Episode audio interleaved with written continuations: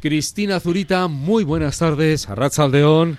Hola, muy buenas tardes, Juan Mayetor, Arrachaldeón. Aitor Aresti, muy buenas tardes. Arrachaldeón, psicólogo. Caiso, Arrachaldeón, ¿qué tal estáis? Estamos en algunos aniversarios, estamos cerca del 8M, estamos con algunas polémicas. Efemérides tenemos muchas, ¿no? Tenemos por un lado la efeméride de la guerra de Ucrania, que creo que, que bueno, pues es una ¿eh?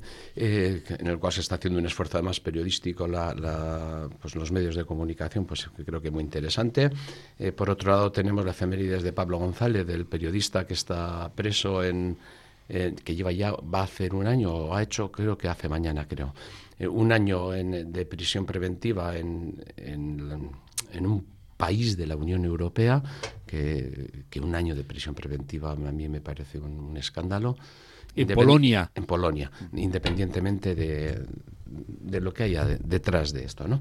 Eh, por otro lado, tenemos también lo de bueno, la noticia de, de Pablo Ibar, eh, con su reclamación y estas cosas. Y después, como no, no, podemos olvidarnos de Idoia Mendía y su propuesta, su propuesta de, de, hacer del 8M un día festivo y bueno, las reacciones que, que esto está trayendo por detrás. ¿no? Recordar que Pablo Ibar espera lograr en su apelación de hoy martes que se revoque la cadena perpetua y haya nuevo juicio. Su abogado alegará contaminación en la prueba principal, la camiseta con la que se cubrió el asesino, en la que se encontró ADN de Ibar. Cristina. Pues yo es que iba a romper todo esto, porque soy así.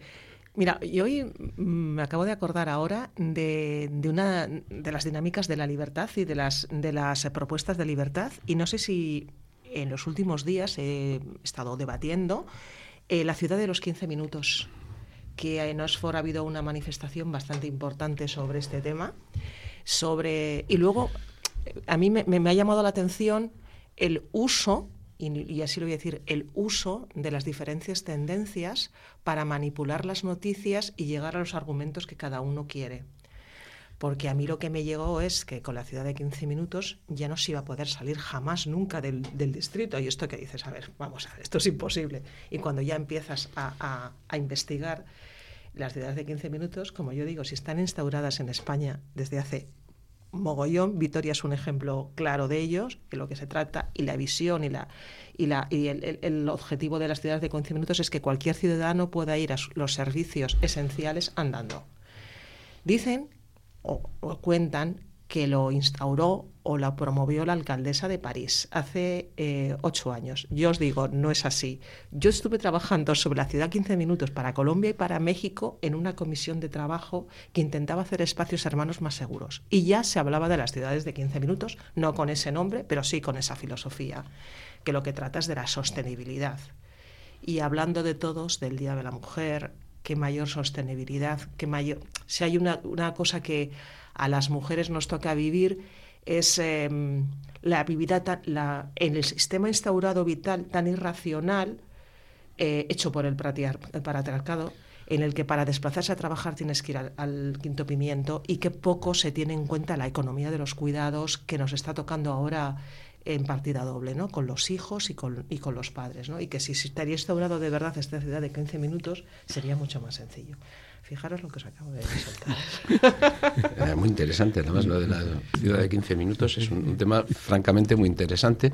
Lo que pasa es que ahí la, parte de la polémica no venía por el concepto en sí mismo, sino por el tema, por el tema de, de los permisos, la justificación de, a la hora de, digamos, eh, sobrepasar ese... Pero con el coche, no andando.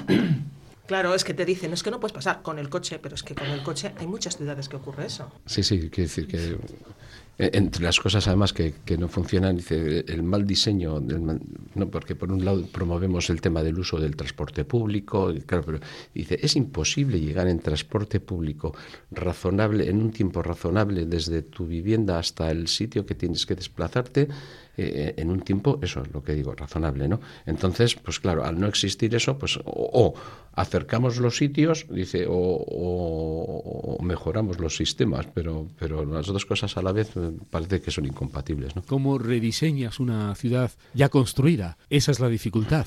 Sí, sí, bueno, claro, claro, sí, sí, está claro. los cambios no pueden ser de un día para otro, pero, pero hay, que, hay que repensarla. Yo creo que sí que, sí que hay que repensar. Yo, recuerdo en Madrid teníamos la escuela de formación en, en, Aravaca, la gente que venía del sur de Madrid hasta llegar a Aravaca, pues había días que tardaban hora y media, o sea, hora y media, dos horas, es, es, es algo... Cristina conoce muy bien la, la, ciudad de Madrid. Sí, sí. Eh, imaginaros, claro, los que estamos acostumbrados a Bilbao, a, ciudades como el Bocho, Madrid, Barcelona son mega urbes. Son ejemplos distintos, además de cómo, cómo han ido evolucionando tanto Madrid como Barcelona y, y Bilbao, ¿no? Por una parte, cada vez lo que se intenta, que esta es la dinámica, es espacios urbanos céntricos son peatonales, que es lo, es lo que se está atendiendo, y en Bilbao también está funcionando. Cada vez más espacios urbanos peatonales que son inundados por turistas, este, porque esto es lo que está llevando la... No estoy diciendo que bien ni mal, ¿eh? que, está, que está llevando la, la globalización y luego lo que se intenta es que por distritos uno puede ir a trabajar, o sea, eh, dejar descentralizar que todas las eh, formas de trabajo sean en el centro de la ciudad que es lo que se intenta, entre comillas, por ejemplo, aquí en un Cerro Zaure, pues poner polígonos más de oficinas más grandes, o que se ha intentado con, con Zamudio, un poco quitar el centro de la ciudad y dejar de colapsarlo. Luego pasa que esto, claro, son los intentos. Eh, hablas con ciudades como Barcelona, que se han convertido intransitables para la ciudadanía y, no hay alcaldes o alcaldesas suficientemente valientes como para romperlo. Porque, porque en Barcelona, por ejemplo, está colapsado. Porque los Ainarville o las, eh, todas estas, eh, los, eh, pisos turísticos se pueden poner en cualquier altura, por lo cual en un mismo edificio puede haber cinco o seis pisos turísticos, mientras que en Bilbao los apartamentos turísticos solo pueden darse si allá abajo no hay vecinos, por lo cual están o en primeros que abajo hay locales o en bajos. Lo que hace que la ciudad no sea tan masificada. Ahora, con todo el dinero que se está ganando en Barcelona, con todas las esto, empresas, sí, no, con las empresas de mm, multinacionales más que empresas, multinacionales extranjeras que están comprando el, comprando el parque inmobiliario español y con esos pisos los están arrendando en cantidades usureras o en ciudades como Barcelona lo están utilizando como pesos turísticos. ¿Quién se atreve a coger y meter mano a eso? Entonces, Claro, no está, está prohibido mover en, tráfico. Yo decía, es que es, imposible que la movilidad ciudadana te la prohíban, porque no tiene que ser una ley constitucional. O sea, tendríamos que romper la, la Constitución y solo se ha ocurrido con la pandemia y además estaba mal hecho y no se han podido multar. Porque es imposible hacer ese cambio de la noche por la mañana, a no ser que estemos en una ruptura de la democracia. el, el problema de todo esto es cómo nos organizamos, por un lado, y segundo, que lo que yo quiero llamar la atención es más que nada la manipulación de la información cómo cada uno, con sus cuatro ideas, monta una película y te la traslada que últimamente se ve, bueno, con esto y con miles de cosas en redes. ¿no? Mm. La ciudad de 15 minutos viene de la Agenda 2030, que está firmado por todos los países del mundo, menos me parece que por 10. O sea, no es que de repente se haya aterrizado y en Londres se, les haya ocurrido, o en Oxford se les haya ocurrido. Es que la Agenda 2030 existe. Y esta filosofía, repito, en muchas ciudades de, este país se está llevando a cabo. Se intenta que por distritos, uno de los problemas que está ocurriendo con, por ejemplo, la sanidad en, aquí, eh, sobre todo en, zonas como Madrid, en zonas con mayor demanda, como Andalucía, que es imposible, que se está dejando vacío aquellos distritos y no hay una, una un centro de referencia sanitario, no hay médicos y no lo están cubriendo, están llevándose a los hospitales. ¿Por qué va? Porque están eh, rompiéndose esta filosofía. Eh, que tú como ciudadano puedas ir andando a tu centro de salud y que puedas ir andando a tu centro de colegio. Por eso, por ejemplo, se prima a la hora de entrar en los colegios que los eh, niños estén empadronados en la zona, porque se quiere primar eso, no que a mí, porque soy un padre súper guay, quiero que mi hijo vaya, yo qué sé, a 20 kilómetros al colegio y dejar sin plaza a un niño que está viviendo en la zona. Estamos hablando de colegios concertados y públicos, ¿eh? no estamos hablando de colegios privados. Entonces, ¿que quitas libertad de movimiento? Sí, posiblemente. Y después eh, intentar conjugar, digamos, todos los, intereses, que existen en, perdón, en el tema eh, urbanístico, ¿no? en las ciudades Y además tenemos que contar que también en el diseño de las propias ciudades, en las teorías de los diseños de las propias ciudades, pues eh, vamos a bandazos. O sea, de repente dice hay que hacer ciudades más verdes, otros ciudades más, más eh, urbanitas, más, más basadas en el cemento, otros más verticales, otros más horizontales. Eh, estaba la discusión antes, pues todos los centros tecnológicos y de trabajo se sacaban de la, de la ciudad. Ahora dicen que que para, para, fomentar el conocimiento lo que hay que hacer es meterlos dentro de la ciudad de los centros tecnológicos para que la gente que trabaja en esos centros tecnológicos se junte en el bar, en el restaurante, no sé qué, que es donde de forma eh, más, eh, digamos, más espontánea, pues intercambian los conocimientos y entonces es una riqueza. Bueno, quiero decir que que en, todo esto del diseño urbanístico dice existe un amén de lo que de lo que ha dicho Cristina. Es que además va todo detrás. Ahora no sé si lo sabes, pero se ha empezado a, decir que todos los edificios tienen que tener balcones, porque después de la pandemia se han dado cuenta que los balcones son esenciales. Y tenemos un parque inmobiliario que está hecho, configurado para familias, pero resulta que tres de cada cuatro unidades familiares son singles, son personas solas o como mucho con hijos. Entonces tenemos muchísimas grandes viviendas que no satisfacen las necesidades porque hay una demanda de viviendas individuales para una con una o dos habitaciones muchísimo más grande que de tres y de cuatro. Hombre, se pueden derribar la la ciudad y empezar de nuevo. Lo que no sé, claro, las, las ciudades se acaban modificando y construyendo a 80 años. ¿Qué pasará dentro de 80 años? Igual a 80 años las necesidades es que tengan todas un parque de perros, porque también hay perros para aburrir. que, es que llega un momento en que lo de los perros es invasivo en todos los, en todos los aspectos. O sea, es que hay más perros que niños, de hecho. Entonces, habrá que establecer nuevas normas. Lo que sí que es verdad que el urbanismo es, eh, mm, crea sistemas de vida. De hecho, las que sepas que pasa, una de las cosas que pasa ahora mismo, antiguamente las, las, cocinas eran más grandes, era un lugar de comunicación, ahora las cocinas es prácticamente imposible comer en la cocina, más de tres o cuatro, y acabas comiendo en el comedor. Entonces, ¿cómo se va cambiando eh, y cómo se va, cómo a través de la arquitectura y, los, y el diseño de los espacios se crea la vida? Bruno Cevi, que es un, me, encanta ese libro, es, habla sobre la arquitectura del espacio y cómo durante siglos los espacios se han ido creando dependiendo de las filosofías y cómo los arquitectos han ido configurando las ciudades y cómo han ido configurando la forma de vida también y de comunicación siempre se ha hablado, se ha intentado dar respuestas, cómo hacemos coches eh, utilizados no por una sola persona, sino compartidos, aparcamientos disuasorios en su momento para no entorpecer el tráfico en la capital. Yo todo eso lo he vivido, porque viví cuando se instauró en Madrid.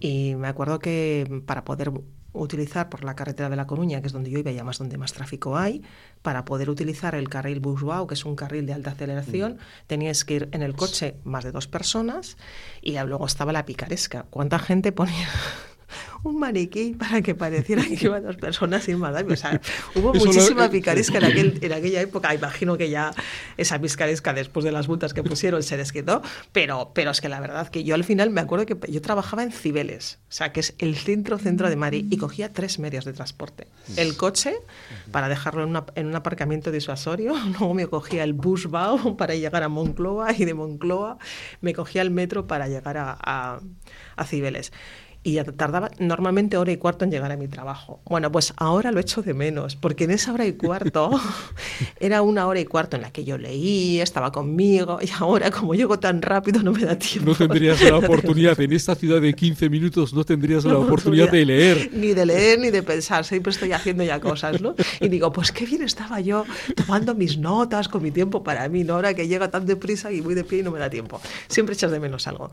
Pero a mí lo que eh, lo que es verdad que estas ciudades de 15 minutos lo que intentan quitar es la sostenibilidad, y más en estos momentos en que la... Y, luego ha habido una cosa que es curiosa, o sea, se ha bajado eh, radicalmente el precio del tren y de los transportes públicos y la gente se ha metido de, de, lleno dentro. Lo que pasa es que si el, transporte te cuesta casi como ir en coche, y te voy en coche llego antes.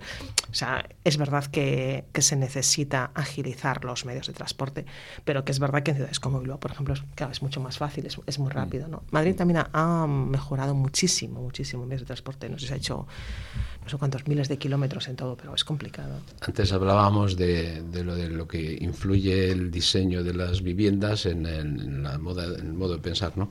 Y ahora estás planteando lo del tema de las bicicletas, por ejemplo, ¿no? Dice, Vamos, hemos hecho una economía basada, o sea, poniendo en el centro, en el centro de la economía el, automovilismo.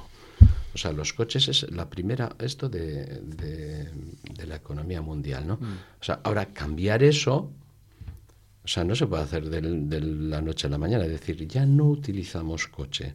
O sea, que tenemos toda la base, la base económica de, Occidente, bueno, ya de Occidente, Oriente, de todo el mundo, mm. eh, basada en, el tema de la automoción, ¿no? Y ahora decimos, no, no, es que tenemos que hacer las, las, las ciudades libres de, de coches, eh, tenemos que no sé qué, tenemos que coger el transporte público y, qué hacemos con las fábricas. O sea, quiere decir que como una cosa influye en la otra y la otra en la una. ¿no? Yo, yo lo veo difícil. Me gustaría, eh, creo, yo creo mucho en el diseño de lo de las, las ciudades de 15 minutos, creo que, es, que la idea es, es interesante, creo que promoverla es, es necesario, creo que la movilidad en, en bicicleta y además ahora que está cambiando el clima, pues y cada vez llueve menos, ¿verdad? pero más intensamente. De vez en cuando, sí. de vez en cuando lleva. Eh, exactamente, eso, ya decirlo hoy, además, un día como hoy. bueno, pues. Sí. No, pues eso, ¿no? Que quiere decir que, que, todas las cosas interactúan y entonces yo veo muy difícil hacer cambios radicales, o sea, creo que son... De todas formas, es curioso eso, pasa, eso pasa lo mismo cuando Cristina hablaba de los balcones de las casas. Claro. Eh, ocurre lo mismo con la cultura de la vivienda, de la compra de la vivienda, de la casa. No ya hablo de la segunda residencia, sino de la primera, donde resides, donde vives. Te animan de vez en cuando, no, es que la cultura del alquiler... Es que todo tiene su luego sus, fórmulas, ¿no? Pero yo ahora me estaba acordando de lo difícil que decíamos que era instaurar, y era complicadísimo, el, teletrabajo. Pero llegó una pandemia y lo he instalado de frente. Y yo conozco grandes empresas que llevan cuatro años en teletrabajo y que se han dado cuenta las empresas que, jo, nos sale muchísimo más barato que cada uno trabaje en su casa, aunque le paguemos un poquito por luz. No tengo que tener un alquiler en el centro de la ciudad y para cuatro reuniones tenemos una salita. Pero te estoy hablando de empresas importantes que conozco que están instauradas en teletrabajo. y el teletrabajo sí que te permite las ciudades de 15 minutos. Eso en tus horas de trabajo, ¿no? Las ocho horas o las que tengas, ¿no? de trabajo. Porque una de las cuestiones que se comentaba en la época era, estoy todo el día sentado eh, con el ordenador trabajando, meto más horas, pero bueno, respetando tu horario laboral. Porque te cuesta más organizarte, en realidad. Eh, es, como un traslado. si vas al horno, si vas a, si te levantas, si te levantas a poner el horno, como decía una compañera, claro, me levanta por el horno y tender la ropa, pero esos 10 minutos que has hecho, pues lo tienes que... Digo, vendrán los sanitarios y nos dirán, no, no, lo del teletrabajo es una M porque lo que necesitamos es movernos y desplazarnos y no sé qué, porque... La, la historia es... Y luego las bicicletas bueno, yo estuve 15 días viviendo en Ámsterdam, mi hermana vivía allí, me fui 15 días con ella. Qué peligrosas son las bicicletas. O sea, yo estuve a punto de estar atropellada por bici en más de una ocasión, porque cuando las ciudades están invadidas por bicicletas y no hay más que bicicletas, no se te ocurre mirar a todos los lados y medir bien las distancias. Y te comen. O sea, las bicicletas. Yo estuve a punto de morir atropellada por bicicletas. Por coches no, pero por bicicletas en Ámsterdam es que Sí, sí, el tema del teletrabajo que también que comentabas también es que eh, ha, venido ha venido para quedarse. Yo, yo, sí, yo creo que sí, ¿eh? Yo tengo mi hijo, mi hijo todavía no conoce el puesto de trabajo, lleva dice, trabaja en temas de ciberseguridad y este tipo de cosas, trabaja desde casa. Eh, pero es que hizo el Erasmus y lo hizo teleestudiando, trabajando. Le tocó en, en la pandemia, le tocó en Ligio, en, ah. en, Polonia, y en Polonia de repente cerraron el, el esto y entonces eh, hizo con la Universidad de Polonia, pero desde Rigorriaga. Pero, Aitor, eso fue una faena para él. Fue una faena. Un Erasmus en tu casa. Hombre. Vamos, en tu Una faena. Héctor se vestía de polaco para que se le, le decía yo, hijo mío, digo, cuando termines el Erasmus, vete a Polonia. Haz otro Erasmus. Yo me acuerdo de mi sobrina que hizo 18 años en plena pandemia, los hace en abril. Entonces, cuando de repente cerraron, se dio cuenta que su fiesta de cumpleaños que llevaba preparando no sé cuánto tiempo no se iba a poder celebrar. Se le caían las lágrimas. Me daba una pena. Porque además luego se graduó en COU, eh, bueno, COU no, segundo de bachiller, también, o sea, todo el mundo, claro, todos lo pudimos ver porque solo estuvo ella y sus compañeros, o sea, ni sus padres ni nadie, o sea, no pudo hacer, con mascarilla, sabía que era, tú sabías que era ella porque te dijo de qué color era el vestido, o sea, que es una pasada. La verdad es que fue una faena para, después, después tendremos que, subvencionar los sitios de intercambios, de intercambio de todo, ¿eh? porque claro, o sea, estás teletrabajando, no te relacionas. O sea, que decir, después hablamos mucho, ¿no? Los coach y de las competencias blandas, de las necesidades de, comunicación, de, la no, haber faltado. de la inteligencia, de la inteligencia emocional, ¿no? Si, si veis los, los correos que se mandan en el trabajo, los que teletrabajan, vamos, ni hola, ni gracias, ni buenos días, ni o sea, ese tipo de cosas van a desaparecer. Pasarán como pondrán en el, en el diccionario, en el RAE, ¿no? Dirá, dirá eh, uso antiguo, ¿no? Ahora mismo eh, tú hablas con la gente joven y todo, tú dices, joder, todos se conocen por apps. Yo no sé para qué hacen los bares, que a mí no me extraña, porque ahora echando una, una puya. En Bilbao nunca he sabido cómo se liga, porque me parecía que se reproducían por esporas. Y, fíjate que hay bares, ¿eh? he visto ciudad. Me iba a decir, y mira, fíjate que se liga. ciudad en la que haya menos intercambio entre hombres y mujeres en una noche, pero vamos, en ninguna, y fíjate que he estado en muchas. Pero bueno, digo, pues, pues, no me extraña que utilicen todas las apps, pero es que cada vez es más eh, todo digitalizado, es el Internet de las cosas en todos los Pero para eso hay aplicaciones también ya. Sí, sí, pues esto estoy diciendo, que ah, ya hay aplicaciones, ah, que no me extraña que haya aplicaciones. Que... En una ciudad mm, ideal, en la ciudad de 15 minutos, ¿qué es lo primero que quitarías sobre la actual estructura de una ciudad? Elige cualquiera, ¿qué es lo primero que quitarías? ¿Y qué es lo primero que pondrías?